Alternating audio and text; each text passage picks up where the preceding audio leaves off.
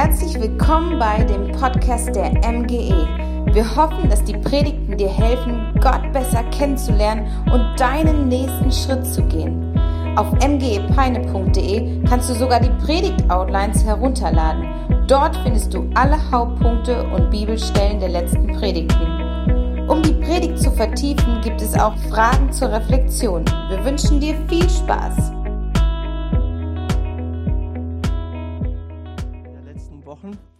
Und heute darf ich den Abschluss der Predigtserie machen. Ist da jemand? Gott, wenn es dich gibt, dann zeig dich mir. Ich bin Matthias Wiebe und ich bin Pastor hier in der MGE. Ja, und mein Gebet ist so sehr, dass du diesen jemand kennengelernt hast, dass du ihn ja gefunden hast, dass du deinen Weg zurück zu Gott gefunden hast. Oder dass du dabei bist, ihn zu entdecken. Und der Adel Tawil, der das Lied geschrieben hat und jetzt auch gesungen hat, ja, der stellt dort einige Fragen in diesem Lied. Ist da jemand, der mich wirklich braucht? Ist da jemand, der mein Herz versteht? Ist da jemand, der mir den Schatten von der Seele nimmt? Ist da jemand, der mich sicher nach Hause bringt? Ist da jemand, der mit mir bis ans Ende geht? Diese Fragen, weil er hat eine persönliche Krise erlebt, er hat seine Freundin verloren und verschiedene andere Dinge, die er erlebt hat. Und auf einmal stellt er alles in Frage, was er bis dahin so lebt und erlebt hat. Und dann zum Schluss endet er ja mit, in dem Lied mit Antworten auf diese Fragen. Wir wissen nicht, wen er damit meint, aber er sagt, es gibt jemand, der dein Herz versteht. Es gibt jemand, der mit dir bis ans Ende geht. Und die letzten Wochen haben wir versucht, Antworten auf diese Fragen zu bekommen. Und wir haben festgestellt, dass es jemanden gibt, der an unserem Leben interessiert ist. Es gibt jemanden, der unsere tiefste Sehnsüchte stillen möchte, der unser ganzes Glück sein möchte. Es gibt jemand, der mir einen Neuanfang schenken möchte, wo ich neu beginnen kann, wo ich umkehren kann. Es gibt jemand, der mein Herz versteht. Und der versteht es nicht nur, sondern er kann es auch verändern. Er kann es neu machen. Er er, er will es ändern. Er will Licht in meine Dunkelheit bringen. Es gibt jemand, der mich bedingungslos liebt. Es gibt jemand, der mich bedingungslos annimmt, der all meine Scham, all meine Fehler vergibt und nimmt. Und heute möchte ich darüber sprechen, dass es jemanden gibt, der dir nicht von der Seite weicht, der mit dir bis ans Ende geht, der dich ans Ziel bringt, der dich liebt und der mit dir durchs Leben geht, durch alle hohen Höhen und Tiefen, durch alle Schwierigkeiten, durch alle guten Erlebnisse. In 1. Thessalonicher 5, Vers 24, dort sagt Apostel Paulus, der, der euch beruft, ist treu. Er wird euch ans Ziel bringen. Amen. Der, der euch beruft, ist treu. Gott ist treu und er bringt dich sicher ans Ziel. Zu dem, wo du hin sollst. In 2 Timotheus 2, Vers 13 heißt es, und doch hebt unsere Untreue seine Treue nicht auf, denn er kann sich selbst nicht untreu werden. Es geht um Gott. Und Gottes Charakterzug oder Charaktereigenschaft ist treu, Treue, treu zu sein. Für Gott ist es unmöglich, untreu zu werden. Du wirst ihm nie zu viel, nie zu langweilig, nie zur Last, sondern Gott ist treu. Er wird immer an deiner Seite stehen. Wir, du und ich, wir können untreu werden. Wir können abbauen. Wir können Gott verlassen. Aber das hat keinen Einfluss auf seine Treue. Keinen Einfluss auf seine Liebe. Er wird immer treu sein. Immer treu zu uns stehen.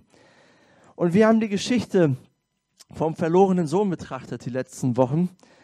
Und dort sehen wir das ganz klar. Der Sohn ist untreu. Er wird dem Vater untreu. Er verlässt den Vater. Er spuckt ihm eigentlich ins Gesicht. Er sagt, mit dir will ich nichts zu tun haben. Er lebt sein eigenes Leben. Er verprasst das Geld, das ihm der Vater gibt, sein Erbe. Und was sehen wir beim Vater? Der Vater ist treu. Er hält jeden Tag Ausschau nach seinem Sohn. Und dann als der Sohn zurückkommt, herzt er ihn, er nimmt ihn in die Arme, er küsst ihn, er freut sich darüber, dass er zurückkommt. Er gibt ihm neue Kleider, er gibt ihm einen Ring, er gibt ihm, er feiert eine Fete für ihn. Er gibt ihm wieder Position, Autorität, als wäre nichts gewesen. Gott ist treu, der Vater ist treu. Er reitet nicht auf der Vergangenheit rum, sondern er gibt eine neue Zukunft. Das lesen wir in Lukas 15, Vers 24. Denn mein Sohn war tot und nun lebt er wieder. Er war verloren und nun ist er wiedergefunden. Und sie begannen zu feiern. Gott feiert ein Fest. Ein Fest seiner Treue.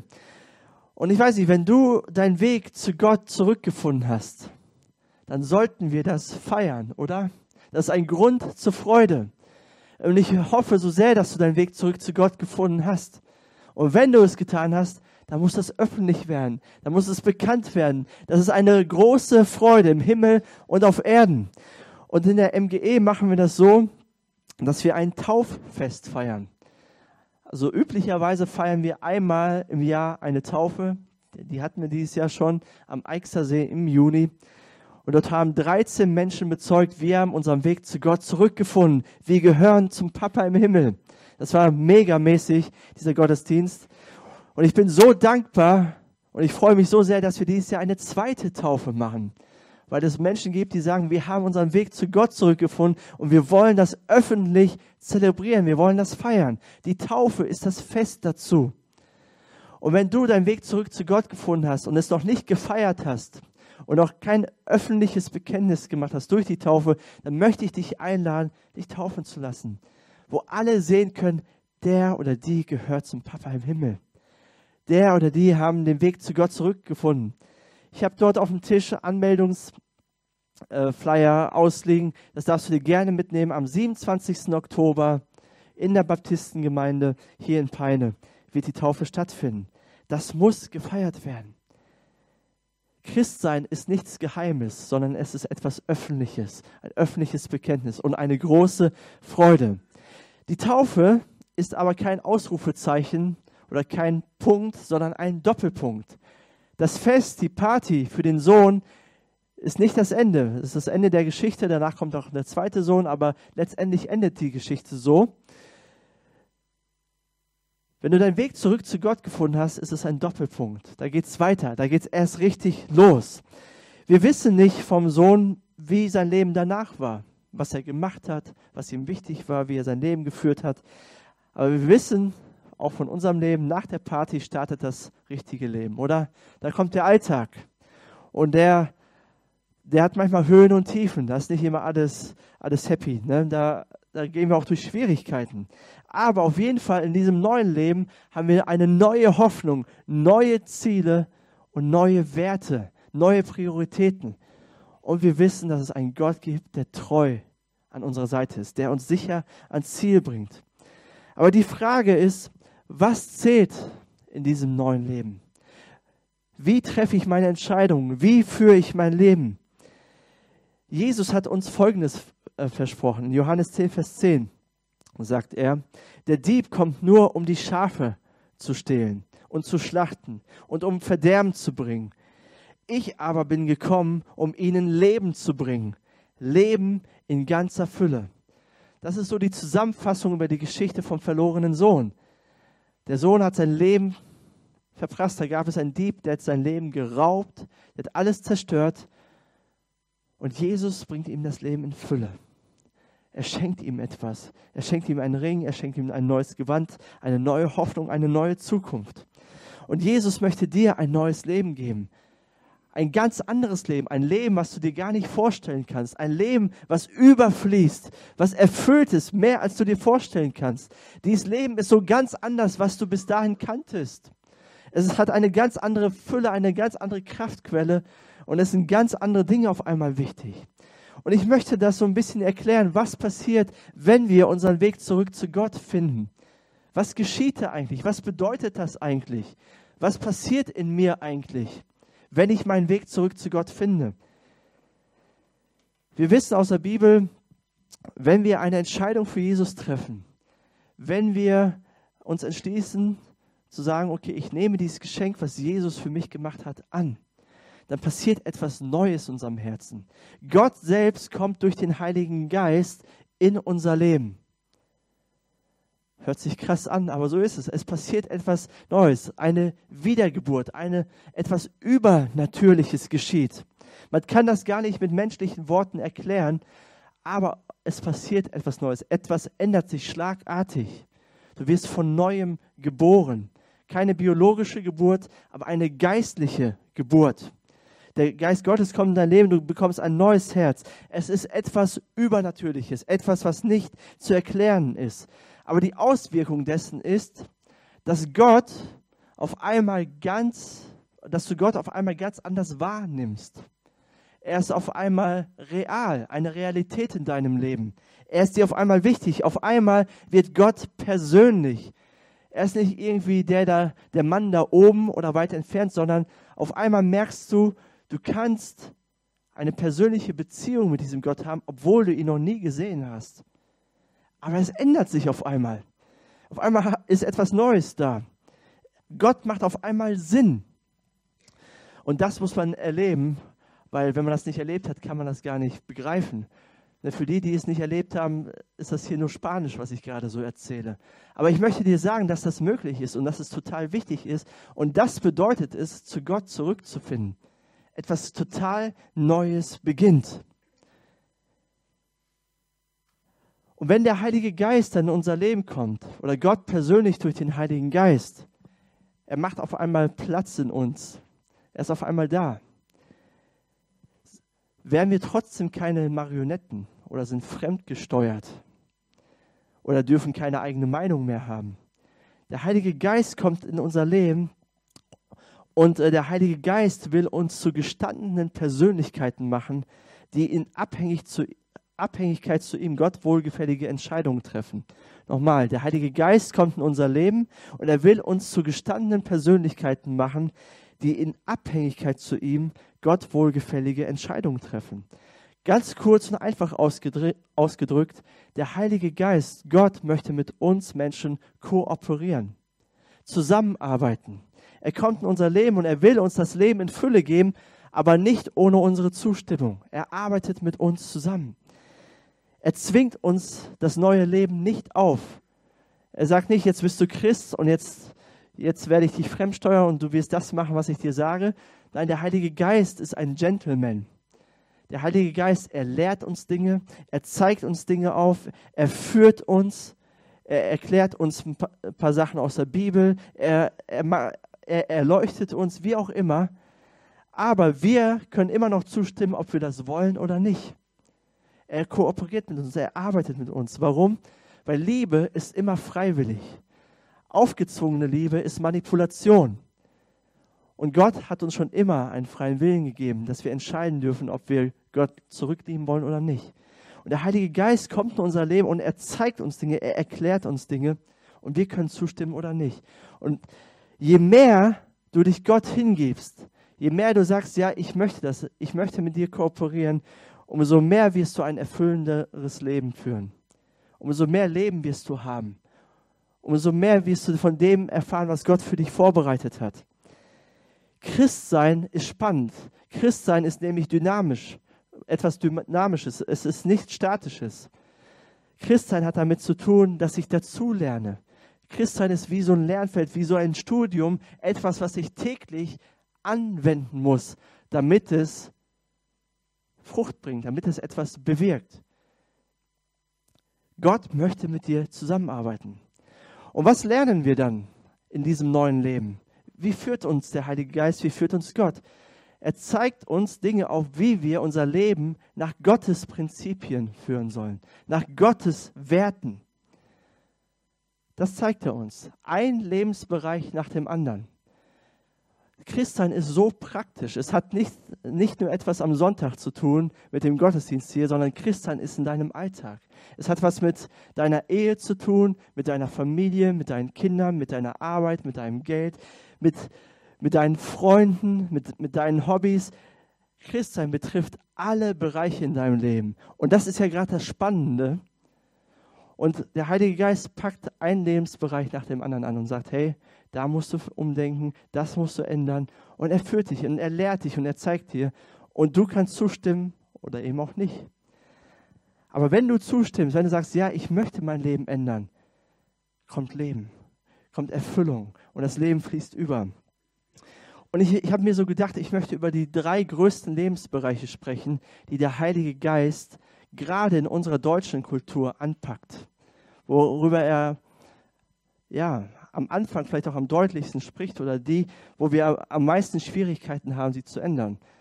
Das ist sehr herausfordernd und vielleicht für den einen oder anderen komisch jetzt, aber es ist total wichtig, dass wir das verstehen. Und ich glaube, die drei größten Bereiche, die der Heilige Geist in unserem Leben anpackt, sind Macht, Geld und Sex. So, das sind die drei größten Bereiche, womit, woran wir Deutschen oder die westliche Kultur am meisten zu knabbern haben. Weil wir total verprägt sind durch unsere Gesellschaft, durch das, was in der Schule ähm, beigebracht wird, durch die Medien, durch das, was uns erzählt wird, durch Freunde und verschiedene Dinge. Da sind wir total verprägt. Das ist eigentlich komplett entgegengesetzt, was Gott eigentlich will, was Gottes Prinzipien sind. Und deswegen geht der Heilige Geist richtig ran an den Speck und sagt, okay, da müssen wir jetzt richtig dran, hart dran arbeiten, weil das sind so Bereiche, wenn wir die nicht in den Griff kriegen, wird unser Leben immer weiter runtergehen. Wenn wir in den Griff, die Lebensbereiche in den Griff kriegen und sagen, Gott, du sollst hier regieren, wir wollen nach deinen Prinzipien leben, wird das Erfüllung bringen. Was wird der Heilige Geist? Ja, und das fällt uns nicht, fällt uns nicht so leicht. Daran müssen wir arbeiten. Aber der Heilige Geist ist ein Gentleman und er lehrt uns und er zeigt uns. Und ich kann nicht voll in diese Themen gehen, weil das ist jeweils eine Predigt für sich. Aber der Heilige Geist wird uns vielleicht sagen, hey, wenn du Autorität haben willst, wenn du Macht haben willst, wenn du was zu sagen haben willst, sei ein Diener. Sei im Kleinen treu. Der Jesus hat mal gesagt, wer der Größte sein will, sei aller Diener. Fang an zu dienen, fang an die Füße zu waschen im bildlichen Sinne. Fang an, andere Menschen höher zu achten als dich selbst. Das wird er sagen. Und das müssen wir lernen. Okay, so ist das gemeint. Oder wenn es ums Geld geht, werden wir irgendwann feststellen, okay, uns gehört gar nicht das Geld, sondern es gehört Gott. Ja, aber ich habe mir das doch so hart erarbeitet. Ja, aber wer hat dir die Fähigkeiten gegeben? Wer hat dir den Arbeitsplatz geschenkt? Wer hilft dir dabei, täglich deine Arbeit zu tun? Ist es nicht Gott? Er beschenkt dich. Und auf einmal stellst du fest, okay, mein Geld gehört nicht mir, sondern es gehört Gott. In der Bibel steht, Gott gehört alles Gold und alles Silber. Und wir sind seine Verwalter. Wir verwalten das Geld nur. Und das bedeutet, wir sollen gut mit unserem Geld umgehen. Und daran haben wir zu knabbern, weil über Geld sprechen wir in Deutschland nicht, oder? Das ist nicht unser Lieblingsthema. Geld hat man oder eben nicht. Aber da geht der Heilige Geist voll rein und, äh, und sagt, okay, daran, da, daran hängt so viel. Verschenk deinem Herz nicht dem Geld, sondern verschenk es Gott. Und Gott möchte dich segnen. Ja, und dann fängt er an, darüber zu reden, okay, du solltest nicht alles für dich ausgeben. Ein bisschen, soll, ein bisschen solltest du zur Seite legen. Du solltest spenden, du solltest das, dein Geld ins Reich Gottes investieren. Und nicht die Kirchensteuer, meine ich. Ne? In Deutschland beschweren wir uns, dass die Kirchensteuer so hoch ist. Nein, der Heilige Geist sagt, 10% von deinem Einkommen, investier das ins Reich Gottes. Was, so viel? Ich weiß, wenn ich manchmal mit Kollegen spreche, anderen Leuten und die sich dann beschweren, wie hoch die Kirchensteuer ist, sage ich, okay, wenn ihr wüsstet, wo ich herkomme oder wie das bei uns ist, dann geht es um 10 Prozent des Einkommens. Aber wo, wenn du ein Herz für das Reich Gottes hast, ist das für dich kein Problem mehr. Und ich schäme mich auch nicht darüber zu sprechen, weil ich weiß, das wird dich frei machen, wenn du da, danach lebst. Das wird Segen freisetzen. Es wird dich echt segnen. Und da geht der Heilige Geist ran. Und er sagt, hey, Dein Portemonnaie muss sich auch bekehren. Oder Sexualität. Da sind wir total verprägt in Deutschland.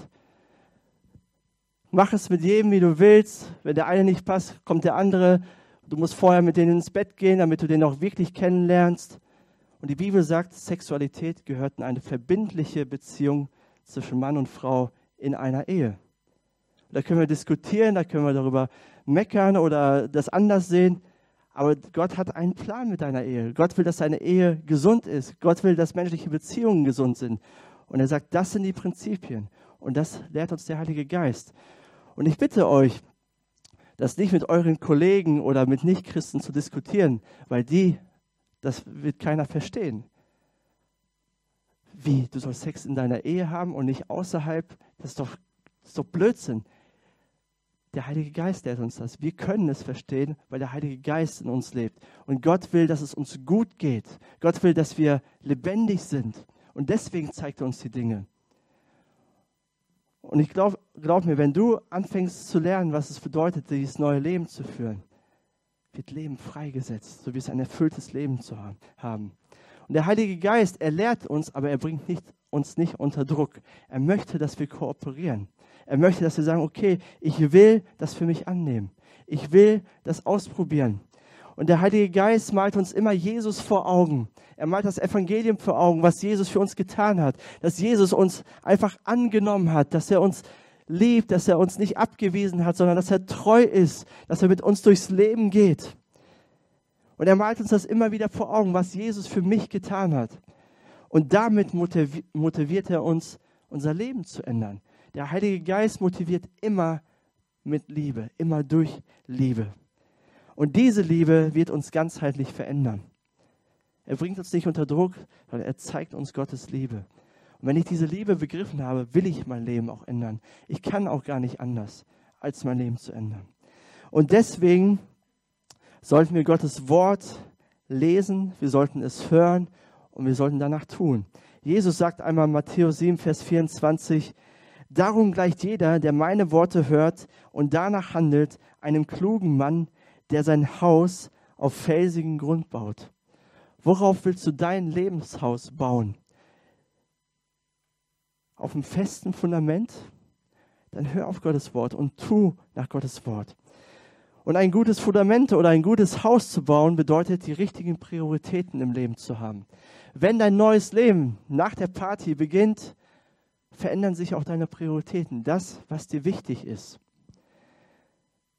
Und ich möchte über drei Prioritäten ändern, äh, reden, die du in deinem Leben haben solltest, um diese Fülle des Lebens zu entdecken und zu kultivieren. Das ist einmal deine Beziehung zu Gott, deine Beziehung zu Menschen und deine Beziehungen zu dieser Welt. Das erste ist, pflege deine Beziehung zu Gott. Damit startet alles. Ich glaube, ein Mensch, der seinen Weg zurück zu Gott gefunden hat, ist ein Mensch, der eine Sehnsucht danach hat, ein Verlangen, einen Wunsch danach hat, mit anderen Menschen, die ihren Weg zu Gott gefunden haben, Gott anzubeten. Ich merke das immer wieder, wenn mir jemand erzählt, er hat sich für Jesus entschieden oder er hat sich bekehrt oder wie man immer das auch ausdrückt, dann merke ich das daran, dass diese Leute eine Sehnsucht haben, in den Gottesdienst zu kommen, Gottes Wort zu hören, Gott anzubeten, ihn zu singen, zu beten. Menschen, die das nicht haben, da weiß ich immer, okay, das braucht noch eine Zeit. Da muss noch etwas im Inneren geschehen.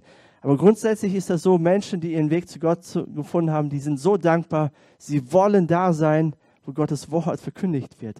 Und David war auch so einer. Im Psalm 63, Vers 2 schreibt er, Gott, mein Gott bist du, dich suche ich. Wie ein Durstiger, der nach Wasser lechzt, so verlangt meine Seele nach dir. Mit meinem ganzen Körper spüre ich, wie groß meine Sehnsucht nach dir ist in einem dürren, ausgetrockneten Land, wo es kein Wasser mehr gibt. So eine Beziehung mit Gott wünsche ich mir und dir. David, der hat seine Beziehung zu Gott immer gepflegt. Er fühlte sich zu Gott hingezogen. Er hat hunderte von Liedern geschrieben für Gott. Und was passiert, wenn ich mit anderen zusammen, so wie heute Morgen, wenn ich mit anderen zusammen Gott anbete, Jesus anbete, ihn im Fokus habe? Ich merke auf einmal, wie es mir gut tut, wie mein Inneres stark wird, wie, äh, wie, wie ich frei werde, wie ich ermutigt werde. Das ist ein geistliches Prinzip. Und deswegen möchte ich dich einladen, suche Gott, auch wenn es dir nicht so gut geht, auch wenn du harte Zeiten durchlebst. Wenn, wenn es uns nicht so gut geht oder wir in Schwierigkeiten sind, haben wir Menschen die Tendenz dazu, nicht in den Gottesdienst zu gehen oder Gott nicht anzubeten. Weil, warum? Weil wir uns nicht danach fühlen. Aber gerade dann solltest du Gott suchen. David hat so viele harte Zeiten erlebt. Und was hat David gemacht? Er hat Gott gesucht. Er hat Psalmen geschrieben. Und ich glaube, wir Menschen, wir brauchen Kirche und wir brauchen Gottesdienste. Gerade wenn wir unseren Weg zurück zu Gott gefunden haben, wenn wir Christen werden. Wir brauchen diese Kraft, die es nur in einer Gemeinschaft gibt, die es nur gibt, wenn wir alle zusammen sind. Wir brauchen eine geistliche Familie. Christ sein wirst du niemals alleine schaffen. Das ist unmöglich, weil wir brauchen die Ermutigung anderer Menschen. Wir brauchen Menschen, die an unserer Seite sind. Wir brauchen, brauchen einen Ort, wo wir Gottes Wort hören, wo wir zusammen feiern, wo wir zusammen anbeten, wo wir das Abendmahl nehmen, um uns an Jesus zu erinnern, wo wir einander dienen und miteinander dienen. Wir Menschen sind dafür geschaffen. So hat Gott sich das gedacht. Und das muss nicht die MGE sein. Die MGE soll auch so ein Ort sein, aber es gibt viele andere gute Kirchen, auch in Peine und in, um, und, äh, in Umgebung. Aber du brauchst irgendwo ein Zuhause, wo du das haben kannst. Und vielleicht hast du schlechte Erfahrungen gemacht mit Kirche. Vielleicht warst du auch vielleicht hier in der MGE, wo Menschen geheuchelt haben, wo Menschen nicht echt waren, wo Menschen nicht verletzt haben. Das passiert. Wenn Menschen zusammenkommen, dann menschelt es, oder? Wo ich bin, da sind immer Probleme auch. Das ist einfach so, weil ich meine Probleme mitbringe und weil ich mich manchmal nicht im Griff habe und nach meinen Launen und Gefühlen lebe, dann passiert es einfach, da kommen Konflikte. Aber Kirche, es gibt keine perfekte Kirche. Nur die MGE vielleicht. Aber sonst, sonst nicht. Nein, Spaß. Ja. Spaß. Es gibt keine perfekte Kirche. Aber wir sind alles Menschen, die ihren Weg zurück zu Gott gefunden haben oder auf dem Weg sind. Wir sind begnadigt durch Jesus Christus. Und lass uns gnädig mit, miteinander umgehen. Lass uns authentisch und liebevoll miteinander umgehen und einander aufrichten. Wir brauchen das. Das zweite ist aber, wie wir unsere Beziehung mit Gott pflegen, ist die persönliche, die private Beziehung mit Gott. Und das kannte David auch. Er sagt in Psalm 63, Vers 7 bis 9, Nachts auf meinem Lager denke ich an dich. Stundenlang sinne ich über dich nach. So viele Male hast du mir geholfen und im Schutz deiner Flügel kann ich jubeln. Von ganzem Herzen hänge ich an dir und deine Hand hält mich fest. David nimmt sich Zeit, um seine Dankbarkeit auszudrücken gegenüber Gott. Gott, du hast mich beschenkt, du bist für mich da, du bist treu an meiner Seite, du hast mich mit so vielen guten Sachen beschenkt. Danke dafür persönliche Zeit mit Gott brauchst du, um deine Beziehung mit ihm festzumachen, dich daran zu erinnern, Gott, wir haben eine Beziehung und ich halte an dich fest. Ich, ich nehme deine Hand, ich möchte dir nicht untreu werden, sondern ich möchte mit dir durchs Leben gehen. Und dafür ist Bibellesen, das persönliches Gebet und Nachdenken ein perfektes Werkzeug dazu. Es wurde mal eine Studie gemacht über Glaubenswachstum von Christen. Und es wurde herausgefunden, dass Christen, die ihre Bibel regelmäßig lesen, am meisten wachsen im Glauben. Dass sie wirklich eine gute persönliche Beziehung mit Gott haben. Und jetzt rede ich mal zu Christen und die vielleicht schon langjährig Christen sind. Also ist jetzt wirklich für Christen gedacht. Wenn du glaubst, dass Konferenzen dein Glaubensleben wachsen lassen wird, das ist nicht so.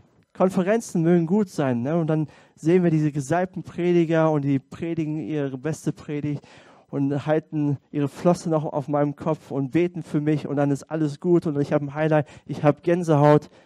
Das ist alles schöne gut, aber das wird dich nicht langfristig wachsen lassen im Glauben. Das ist vielleicht ein netter Zusatz. Oder dann gibt es Christen, die pilgern an irgendwelche Orte nehmen ho hohe Kosten auf sich, fliegen vielleicht sogar in ein anderes Land und so. Ja, das ist nett, aber das wird dich nicht im Endeffekt wachsen lassen. Wenn du nicht deine Bibel trotzdem liest, wirst du nur minimal wachsen lassen. Aber diejenigen, die täglich im Wort Gottes lesen oder versuchen es zumindest und auf Gottes Stimme hören wollen, die werden langfristig eine gesunde Beziehung zu Gott haben. Und da möchte ich dich ermutigen. Und es ist natürlich nicht so, oder ich kenne das. Also ich versuche jeden Tag die Bibel zu lesen und ich sage euch, ich bin nicht der beste Bibelleser, es gibt bessere, aber ich versuche wenigstens jeden Tag im Wort Gottes Zeit zu verbringen. Und ich sage euch eins, ich finde nicht alles spannend. Und ich bin auch nicht jeden Tag auf Wolke 7 und habe irgendwelche coolen Gefühle dabei und, oder Gott spricht irgendwie zu mir auf eine krasse Art und Weise. Aber ich merke, dass Gott immer wieder mein Herz berührt, mir Weisheit gibt, ja, mir Dinge zeigt. Und das würde ich nicht haben, wenn ich die Bibel nicht lesen würde. Und deswegen habe ich für mein Leben eine Entscheidung getroffen. Ich werde die Bibel lesen, auch wenn ich mich nicht danach fühle. Ich lese sie aus Disziplin. Und dann wird die Liebe dazu auch folgen. Und Gottes Reden wird dazu folgen. Weil viele Christen denken, ja, warum sollte ich die Bibel lesen? Ich fühle mich nicht danach und dann ist es doch auch nicht richtig. Nein, es ist eine gute Disziplin zu lesen, weil nur dann kann der Heilige Geist irgendwann zu dir sprechen. Und ich möchte dich ermutigen, nimm dir jeden Tag fünf bis zehn Minuten Zeit und lies etwas. Gott möchte mit dir reden. Gott möchte, dass du wächst. Und wir haben in diesem Jahr einen Bibelleseplan als MGE gestartet. Da kannst du immer noch mit anfangen. Dort hinten am Tisch liegt es aus, auf diesem kleinen grauen Tisch. Nimm dir das mit und fang an, jeden Tag ein Kapitel zu lesen. Und deine Beziehung zu Gott wird wachsen. Und das ist der erste Schritt, um ein erfülltes Leben zu haben. Kümmere dich um deine Beziehung mit Gott. Das zweite ist, pflege deine Beziehung zu Menschen. Es gibt ja die Redensart, auf dem Sterbebett wird sich niemand wünschen, mehr Zeit im Büro verbracht zu haben oder in der Firma oder irgendwie so. Keiner sagt, Mann, hätte ich mehr gearbeitet oder mehr Geld verdient. Jeder wünscht sich, mehr Zeit mit seinen Liebsten verbracht zu haben. Wir brauchen Weggefährten in unserem Leben. Menschen, die uns kennen persönlich. Wir brauchen Freunde, Mitstreiter. Jesus hat das mal so gesagt, Matthäus 18, Vers 20. Denn wo zwei oder drei in meinem Namen versammelt sind, da bin ich in ihrer Mitte. Jesus fand Kleingruppen schon gut. Jesus hatte selber Kleingruppen. Er hatte seinen Jüngerkreis mit zwölf Leuten und in diesem Jüngerkreis nochmal seine drei Freunde Petrus, Johannes und Jakobus, mit denen er zusammen war. Und er sagt, wo zwei oder drei in meinem Namen versammelt sind, da bin ich mitten unter ihnen. Und ich bin überzeugt davon, dass jeder von uns Kleingruppen braucht.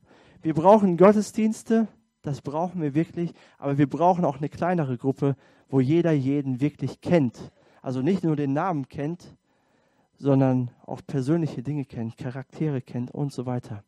Weil Kleingruppen können etwas anderes bieten oder bieten was anderes als Gottesdienste. Und ich glaube, Gottes Traum für seine Kirche ist, dass wir wirklich eine verschworene Gemeinschaft sind, die sich wirklich lebt, die sich kennt und trotzdem lebt, die, die lernt sich einander zu lieben, einander zu vergeben. Und Kleingruppen sind für mich das ideale Instrument dafür. Es gibt ja verschiedene Arten von Menschen. Es gibt die Menschen, die können, oder die Sorte von Menschen, die können gar nicht alleine sein, oder? Es gibt diejenigen, die müssen immer irgendjemanden um sich herum haben, die bringen Stimmung auf eine Party, die haben immer total viele Beziehungen und die müssen immer ständig mit irgendjemandem reden, ob, ob persönlich oder am Telefon. Also sie können gar nicht alleine sein. Wenn sie nur daran denken, alleine zu sein, kriegen sie die Krise. Und dann gibt es die anderen, die würden am liebsten den ganzen Tag alleine sein und keinen um sich haben wollen und meiden große Feiern oder, oder, oder mögen das einfach nicht so. Und so hat uns Gott gemacht. Jeder ist unterschiedlich. Und das ist nicht das eine ist gut und das andere ist schlecht, sondern es ist einfach so. So sind wir.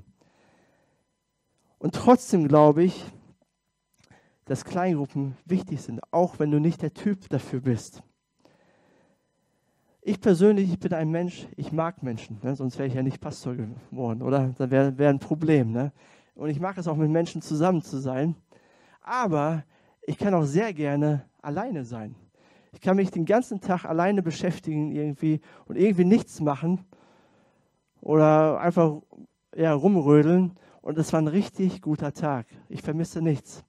Also ich, ich kenne beides. Und so für mich persönlich würde ich Kleingruppen nicht vermissen.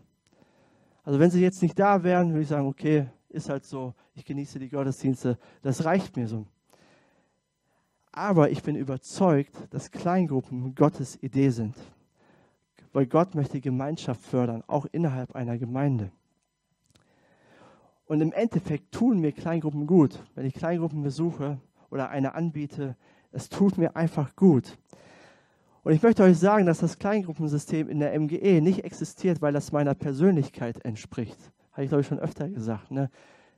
Aber weil ich glaube, dass es Gottes Idee ist und es ein perfektes Werkzeug dafür ist, um Beziehungen miteinander zu bauen und Gott das gebrauchen möchte. Weil Jesus gesagt hat, wo zwei oder drei in meinem Namen versammelt sind, bin ich mitten unter ihnen. Und ich möchte dich einfach einladen, Seid Teil einer Kleingruppe. Wir bieten wieder ganz viele Kleingruppen an. Dort hinten ist der Computer aufgebaut und es gibt auch eine Broschüre. Es ist total bunt gemixt für Männer, für Frauen, für Mamis, für Senioren. Verschiedene Arten von Kleingruppen. Leute, die ein Buch lesen oder eher Gemeinschaft im Vordergrund haben. Also eigentlich ist für jeden etwas dabei. Du musst dich nur anmelden. Sei Teil davon. Und es wird, probier es einfach aus und ich glaube, es wird dir gut tun. Entscheide dich dafür. Also, wir müssen eine Beziehung zu Gott pflegen, um ein erfülltes Leben zu haben und Beziehung zu Menschen.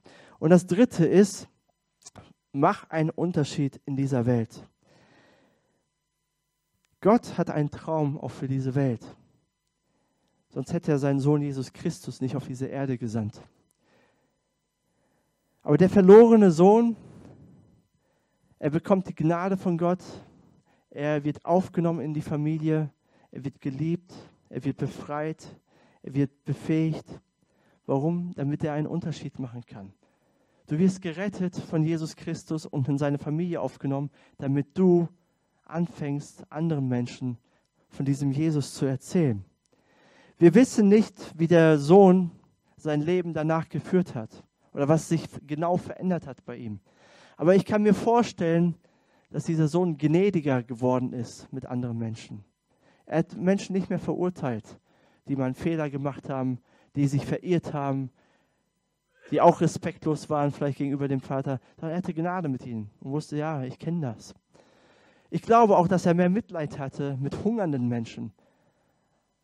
Und immer wenn er hungernde Menschen gesehen hat, hat er sich bei den Schweinen gesehen wie er um Schweineschoten gebettelt hat und sie nicht bekommen hat. Und ich glaube auch, dass er anders mit seinem Geld umgegangen ist danach. Weiser.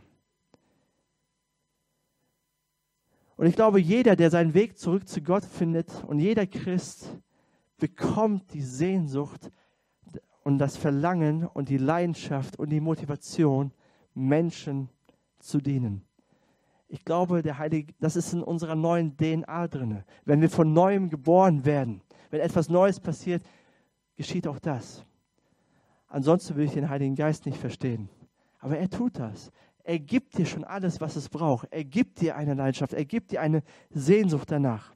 Die Frage ist nur, ja, wo und wie fange ich an? Wie wird das praktisch? Wie fange ich denn an, andere Menschen zu dienen? Wie kann ich das machen? Das ist ja so die Schwierigkeit. Und Gott hat eine Methode dazu. Das hat er schon immer gehabt, durch die ganzen Bibel hinweg. Und das lesen wir in 1. Mose 12, Vers 2. Er sagt zu Abraham, ich will dich segnen und du sollst in der ganzen Welt bekannt sein. Ich will dich zum Segen für andere machen. Wie fange ich an? Sei ein Segen für andere. Gott will dich segnen und er hat dich durch Jesus Christus gesegnet mit allem, was du brauchst. Und jetzt fang an, für andere ein Segen zu sein. Und zu segnen bedeutet, Gutes über den anderen auszusprechen, dem anderen Gutes zu tun, dem anderen Wohl zu tun. Etwas Gutes für den anderen im Sinn zu haben. Das bedeutet segnen. Gott möchte durch uns andere Menschen beschenken. Das ist auch die Strategie für seine Kirche, die Jesus baut. Gott möchte durch uns, durch die MG und durch alle Kirchen, die es gibt, Menschen segnen, die Stadt segnen, das Land segnen, den Kontinent segnen, die anderen Kontinente segnen. Gott möchte segnen. Die Strategie ist nicht, bekehrt Menschen, sondern segnet Menschen, tut ihnen Gutes und Bekehrungen folgen dann, so oder so. Das haben wir ja nicht in der Hand. Aber unsere Aufgabe ist es, Gutes zu tun. Und wir lernen das erst in der MGE oder erst hier und dann tragen wir das nach außen an unseren Arbeitsplatz, in unsere Familien und unser ganzes Lebenskonzept ändert sich. Mein Leben besteht jetzt daraus, dass ich den anderen segnen will. Jeder, der mir über den Weg läuft, soll gesegnet sein durch, durch mich. Gott hilft mir dabei. Ich bin nicht immer ein Segen. Das ist das Ideal. Ne? aber ich möchte es so gerne. Und Gott wünscht sich das auch und er möchte alles dazu gebrauchen. Er möchte meine Vergangenheit, meine Lebenserfahrungen gebrauchen, meine Talente und Fähigkeiten dazu gebrauchen, um andere Menschen zu ermutigen, andere Menschen zu trösten, andere Menschen zu helfen. Jetzt ist die Frage, ja, wie fange ich trotzdem an? Wie mache ich das denn?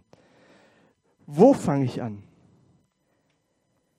Jesus sagt einmal in Lukas 16, Vers 10, wer in den kleinsten Dingen treu ist, ist auch in den großen treu. Und wer in den kleinsten Dingen nicht treu ist, ist auch in den großen nicht treu. Ganz einfach gesagt, starte klein. Starte klein. Kirche besteht ja aus den Talenten vieler, Talenten aller. Aber starte klein. Und je nachdem, in welchen kirchlichen Kreisen man aufwächst, ist ja immer, immer so die Frage, Gott, was hast du Großes durch mich vor? Ne? Was willst du Großes durch mich bewirken? Was soll Großes gemacht werden? Und je nachdem, wo du bist, ist es größer oder kleiner, aber immer Gott, was, Gott hat Großes mit mir vor, er will was Großes bewirken. Aber Jesus sagt, zur wahren Größe gelangst du nur, wenn du dich klein machst. Zur wahren Größe gelangst du nur, wenn du in kleinen Dingen treu bist. Starte klein. Starte mit dem, was du hast. Dein Gebet sollte nicht sein, Gott, zeig mir die großen Dinge und bewirke Großes durch mich. Dein Gebet sollte sein, Gott, mach mich zum Diener. Zeig mir, was es bedeutet, ein Diener zu sein, dienstbereit zu sein, verfügbar zu sein. So, was könnte das praktisch bedeuten? Ich habe ein paar Gedanken dazu gemacht, aber ihr könnt euch eure Gedanken machen und ich denke, der Heilige Geist spricht auch zu euch. Aber das könnte zum Beispiel bedeuten, ich starte zu Hause oder fange zu Hause an, meine Gitarre zu üben. Ich fange an, das sieht keiner oder wird auch keiner sagen, das hast du super gemacht, das tut weh, aber ich starte einfach, um irgend, irgendwann mal, wenn es soweit ist, bereit zu sein, um im Lobpreisteam zu spielen oder in einer Gruppe, um den anderen zu dienen. Aber es startet klein, wo dich keiner sieht. Oder ich fange zu Hause an, die Bibel zu lesen und andere Bücher zu studieren, um mich vorzubereiten, um irgendwann mal zu predigen. Ob es hier ist, ob es in verschiedenen Gruppen ist. Oder ich beschäftige mich mit Führungsprinzipien und bilde mich da weiter, um irgendwann mal ein Team zu leiten, eine Kleingruppe zu leiten. Oder wer weiß, was Gott mit uns vorhat. Aber es startet klein, mit etwas, was man nicht sieht. Oder wenn ich in einem Team arbeite oder mitarbeite, bereite ich mich gut vor zu Hause. Ich stecke mein Herzblut da rein. Ich mache nicht Larifari, sondern ich bemühe mich. Ich bin pünktlich da. Ich tue mehr, als erwartet wird. Wenn Hilfe gebraucht wird, bin ich, bin ich verfügbar und helfe mit.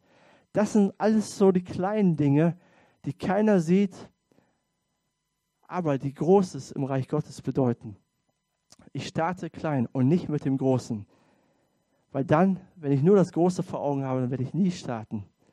Starte mit dem, was du hast, was Gott dir gegeben hat, hast. Und wenn du treu bist in diesen Dingen, wirst du über mehr gesetzt werden, automatisch. Du musst dir Position, also im Reich Gottes werden keine Positionen erkämpft, sondern Gott setzt dich über mehr. Gott wacht über diese Dinge und er schenkt dir Gunst, er segnet dich. Und das begeistert mich auch an der MGE weil es so viele Leute gibt, auch als wir heute Morgen gebetet haben, wir beten immer vor dem Gottesdienst, da haben wir die einzelnen Mitarbeiter alle gesegnet. Da habe ich erstmal so richtig festgestellt, wie viele das eigentlich sind, die Sonntag für Sonntag sich investieren. Und nicht nur am Sonntag, auch in der Woche, fast die Woche hindurch, Montag, Dienstag, Mittwoch, Donnerstag, Freitag, so viele Mitarbeiter, die einfach mitmachen und den kleinen Dingen treu sind. Gott wird auch die MG über Größeres setzen und auch dich über Größeres setzen. Das hat er gesagt. Die Frage ist, willst du ein erfülltes Leben haben? Gott möchte, dass du ein Leben im Überfluss hast. Ordne deine Lebensbereiche. Vielleicht haben dich ein paar Sachen angesprochen, die ich so genannt habe. Pflege deine Beziehung mit Gott. Pflege deine Beziehung mit Menschen. Sag, mach, nimm dir das bewusst vor, ich möchte in Kontakt kommen mit anderen und fang an zu dienen.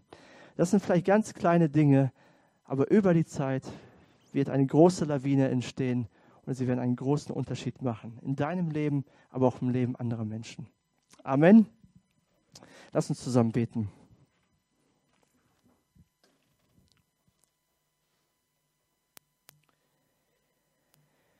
Ja, ich danke dir, Vater im Himmel, für die Geschichte vom verlorenen Sohn und dass du uns mit dieser Geschichte zeigst, dass Veränderung möglich ist. Egal wie weit wir uns entfernt haben von dir, du bist auf der Suche nach uns. Du läufst uns hinterher, du wartest auf uns. Du nimmst uns an, vergibst uns, reinigst uns, machst uns neu. Und dann gibst du uns ein neues Leben, einen Neuanfang.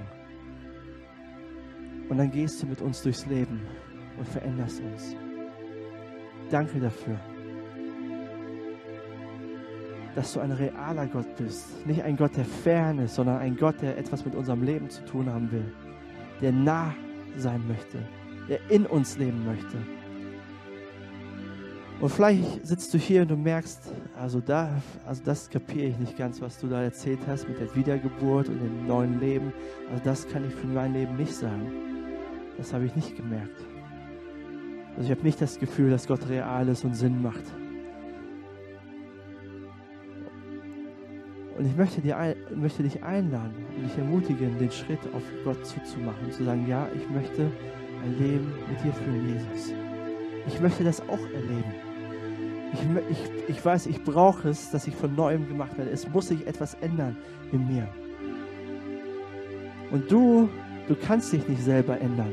Egal wie du dich anstrengst, egal was du tust, ob du, wie viel du meditierst und betest oder vielleicht liest du sogar die Bibel und machst das und jenes. Das kann nur Gott dir schenken, aber er möchte es dir schenken. Er möchte, dass du zurück nach Hause kommst zu ihm. Und er möchte dir ein neues Leben geben. Und wenn du sagst, ja, das kenne ich nicht, das habe ich nicht, aber ich möchte das haben. Ich möchte heute bewusst eine Entscheidung für diesen Gott treffen. Ich möchte seine Vergebung annehmen. Ich möchte das annehmen, was er am Kreuz für mich getan hat. Ich möchte, dass er in mein Leben kommt. Und darfst du diese Entscheidung gerne treffen. Und wir machen das hier so, dass du das signalisierst durch ein Handzeichen. Und dann bete ich für dich und, und spreche ein Gebet für dich, damit du diese Entscheidung treffen kannst. Und ich möchte dich einfach fragen, oder einfach fragen, wer ist hier, der sagt, ich möchte heute diese Entscheidung treffen. Ich möchte, dass mein Leben neu wird dass Jesus in mein Leben kommt. Streck gerade deine Hand aus. Wer ist hier, der sagt, ich brauche das? Ich kenne das noch nicht. Dankeschön. Wer ist noch, der sagt, ich will das neue Leben haben, was Jesus mir gibt? Ich brauche Gott in meinem Leben. Ich werde jetzt einfach ein Gebet sprechen und auch wenn du dich nicht gemeldet hast, dass es das jetzt nicht so entscheidend wichtig ist, dass du eine Herzensentscheidung triffst. Ich werde jetzt einfach ein Gebet vorformulieren und du kannst es nachsprechen und für dich formulieren und sagen, ja, ich möchte das haben. Jesus, ich danke dir, dass du für mich am Kreuz gestorben bist. Ich danke dir, dass du meine Schuld vergeben hast. Und ich danke dir, dass du mir einen Neuanfang ermöglicht. Ich möchte dir heute bewusst nachfolgen. Ich möchte das Geschenk, das du für mich gemacht hast, annehmen. Vergib mir all meine Fehler, all meine Sünden. Ich brauche dich in meinem Leben. Mach mich neu zeig mir, was ich verändern soll in meinem Leben. Ich möchte nach deinen Prinzipien leben, nach deinem Wort leben. Geh mit, ich danke dir, dass du an meiner Seite bist und mit mir durchs Leben gehst. Amen. Und für die anderen möchte ich auch beten oder euch eine Möglichkeit geben, euren nächsten Schritt zu gehen. Was ist dein nächster Schritt? Ich habe so ein paar Schritte aufgezählt. Ich habe gesagt, dass es wichtig ist, dass wir Gottes Wort hören, dass wir mit anderen Christen anbeten. Ich habe erzählt, dass es wichtig ist, dass wir eine persönliche Zeit mit Gott haben und unsere Bibel lesen, uns Zeit nehmen. Kleingruppen sind wichtig und zu dienen. Welchen such dir einen Schritt aus. Ja, wir haben alle Baustellen und ich habe auch noch Baustellen, ganz viele Baustellen. Wir könnten so viel machen. Aber mach eine kleine Sache und sag, okay, ab heute will ich das ändern. Ab heute will ich wenigstens ein Vers aus der Bibel lesen. Ich lade mir die Bibel-App runter, New Version, und lese jeden Tag den Vers des Tages. Damit fange ich an. Mal gucken, ob der zu mir spricht, ob Gott was mir, sagen, mir etwas sagen will. Aber vielleicht ist es auch der Schritt, dass du sagst, okay, ich möchte eine Kleingruppe ausprobieren. Ich schaue mir das mal an und teste das mal. Mal gucken, was dabei rauskommt. Mach es fest an deinem Platz, wo du bist. Oder vielleicht ist dein nächster Schritt auch, dich taufen zu lassen, zu sagen, ich möchte meine Entscheidung festmachen und ich lasse mich taufen am 27. Oktober.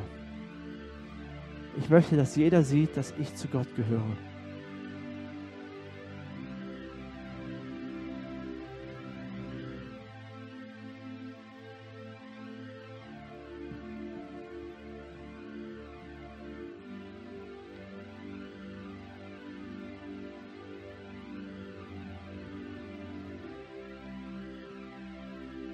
Danke, Vater, für deine Barmherzigkeit und danke, dass wir, dass du uns Dinge lehrst und zeigst, die wir, ja, die wir tun sollen, die wir gehen sollen, die Schritte. Und danke, dass du uns hilfst und, und uns nicht von unserer Seite weißt. Danke dafür. Amen.